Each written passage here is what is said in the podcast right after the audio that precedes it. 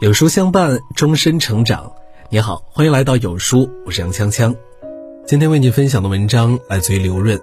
人与人之间的差距在于自主性的不同。如何判断一个人是否真的优秀呢？看他有没有自主性，自己给自己拧上发条。如何判断一个人是否有机会成功呢？看他能不能自然，自己点燃自己，充满激情，是否主动。永远把选择权牢牢地抓在手里，是人与人之间最本质的区别。生活和工作中确实有很多令人沮丧的事情，很多太多了。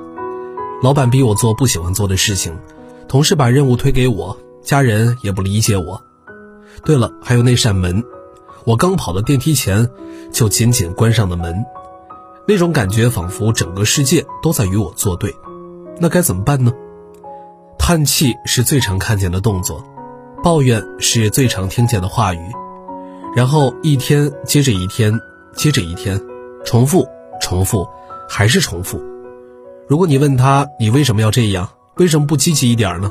他也许会说，我也不想这样啊，但是没办法，我我没得选呀。每次听到这样的话，我都为这个人遗憾和惋惜，这么早就把选择权交了出去。真的没得选吗？他们不知道自主性是一种难得的、珍贵的、稀缺的特质，这是人与人之间最本质的区别。马歇尔·格德史密斯和现代管理学之父彼得·德鲁克十分的熟悉，是一位真正的殿堂级大师，甚至把没有自主性的人叫做穿着白衬衫的奴隶。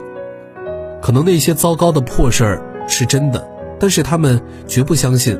没有选择。维克多·弗兰克，你可能知道这个人。二战期间，他被送进奥斯维辛集中营。他不是穿着白衬衫，是真正穿着囚徒的奴隶。他和其他人排着长队，等待着命运的宣判。那些被看守随手一指的人，会被分到队伍的左边，带到不知道叫什么名字的地方。他们去哪儿了呢？几百米外的烟囱里，躺着那些不幸的人。变成一串串火苗，你的朋友飘向了天空。狱友告诉他，这是真正让人绝望和恐惧的生活，不知道什么时候就被消失了。但是真的没得选吗？维克多选择高贵的面对苦难，他每天用玻璃瓶刮干净胡子，还在集中营唱歌搞活动，选择更加积极主动的态度。这样做有什么意义呢？二战结束之后，维克多走出人间地狱，写下了一本著名的书《意义的呼唤》。人可能被剥夺的一无所有，但是人性中最后的自由，在任何困苦和不幸中，选择生活态度的自由，永远都是无法剥夺。选择生活态度的自由，是人可以拥有的最后一项自由。你知道自己永远都可以保持主动，永远都可以有选择。但是为什么还是有那么多人心甘情愿地交出了选择权呢？为什么呢？也许是这两个原因：太逃避，太贪心。先来说第一个，选择对很多人来说是一件太辛苦的事情，列出选项，做出判断，给出决策，承担结果，这是巨大的压力和责任。如果耗费大量心力，经过那么多犹豫和纠结，万一最后还是不如我所愿，怎么办呢？太难了，实在是太难了。你能不能帮我选？你告诉我，是不是这样选择更加有利呢？万一错了呢？错了也是你帮我选的，是你的错。很多人为了逃避真正的思考和责任，愿意去做任何事情，甚至放弃自己选择的主动权。那些人本来有勇气去选择，为什么最后还是变得消极呢？因为太贪心了。摆在面前的 A 和 B，到底选哪个呢？去单位轻松稳定，但是一眼就看到了头；去创业新鲜刺激，但是太具有挑战性了。有没有什么办法能够同时拥有 A 和 B 的好处，又能同时避免 A 和 B 的坏处呢？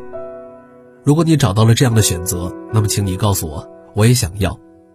但是在没有找到之前，也许还是应该先选择一个，坚定地走下去。勇敢的努力和承担责任。刚刚说的是个人，如果站在社会协作的角度来看，没有自主性的人也是很可怕的，别人甚至不敢跟你合作。奈飞公司招人有一条经典的原则：我们只招成年人。什么是成年人呢？就是不需要我哄着，给定了目标，自己想办法拆解、推进、交付结果。成年人心中只有目标，成熟而单纯。如果需要别人像父母一样哄着你才能干活，这不是成年人，这是长不大的巨婴。我自己招人时也有一条铁律：我们雇太多好的人，然后培养他们的能力。我把人分为了四种导向：一、时间导向，八小时在岗；二、任务导向，说一不二；三、目标导向，秋收按时交数；四、愿景导向，内心驱动行为。如果遇到三的脑、四的心，面试通常只需要几分钟，因为是否拥有自主性是区分优秀员工和普通员工的最本质区别。在真实的协作中，有些人可能更加包容、更有耐心。对于没有自主性的人，虽然说本性难移，但是相信事在人为，他们愿意付出时间和成本培养和等待。如果碰巧遇上这样的人，是难得的幸运。要感激，但是有些人可能相对没有那么有耐心。虽然事在人为，但是愚公移山，太久了，太难了，干脆就不要合作了。在现实中，可能绝大多数人都没有那份幸运碰到那个更有耐心的人，所以在协作之前，自己要先变成那个有自主性的人，这样才有更多的机会。那怎么办呢？怎么才能够自主自然呢？这是人生态度的转变，以前从来没有意识到，没办法，现在知道了，改变在潜意识可能就自然而然发生了，然后去经历或者旁观一些事情，去体会和看看那些没有自主性的人，最后会因此付出多大的代价。如果你还年轻，可以适当经历挫折和失败，许多人因为不够主动，被骂一顿，搞砸一次，感到羞愧和无地自容。然后，像被上帝摸了脑袋，像被佛祖开了光一样，突然就惊醒。越年轻的时候，犯错的成本越低。即使你因为懒惰、懈怠输得一无所有，但还好你还年轻，在失败和挫折中习得自主性，几乎是年轻人才享有的特权。如果你已经不再年轻，经不起折腾，也许可以去旁观那些经历过苦难的人。旁观他们的失望和痛苦，体会那种不可挽救的后果。就像有些人一辈子玩世不恭，突然有一天变故破产，辛苦的做一份卑微的工作，才突然明白勤奋和努力的意义。就像有些人每天熬夜，突然有一天不幸大病，然后又奇迹一般痊愈出院时，才突然明白要格外爱惜自己的身体。如果那些坑里遍布前人的身影和脚印，自己又何必摔进去再次经历呢？不管你是什么样的人，想要真正拥有自主性，想要旁观或者经历那种巨大的挫折，意识到巨大的痛和享受战胜它的乐趣，才会变成真正主动的人。也许有人会说：“真的可以吗？还来得及吗？”你有的选，你有的选，你有的选。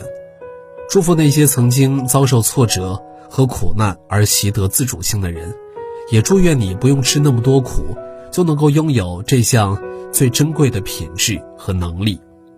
希望你都能一把夺回自己的选择权，拥有一个自己说了算的人生。每个人都有选择自己生活的权利，一辈子不长，请依心而行，活出属于自己的人生。点击文末视频，愿你熬过所有的苦，余生皆是坦途。记得双击屏幕点赞。好了，今天的文章就跟大家分享到这儿了。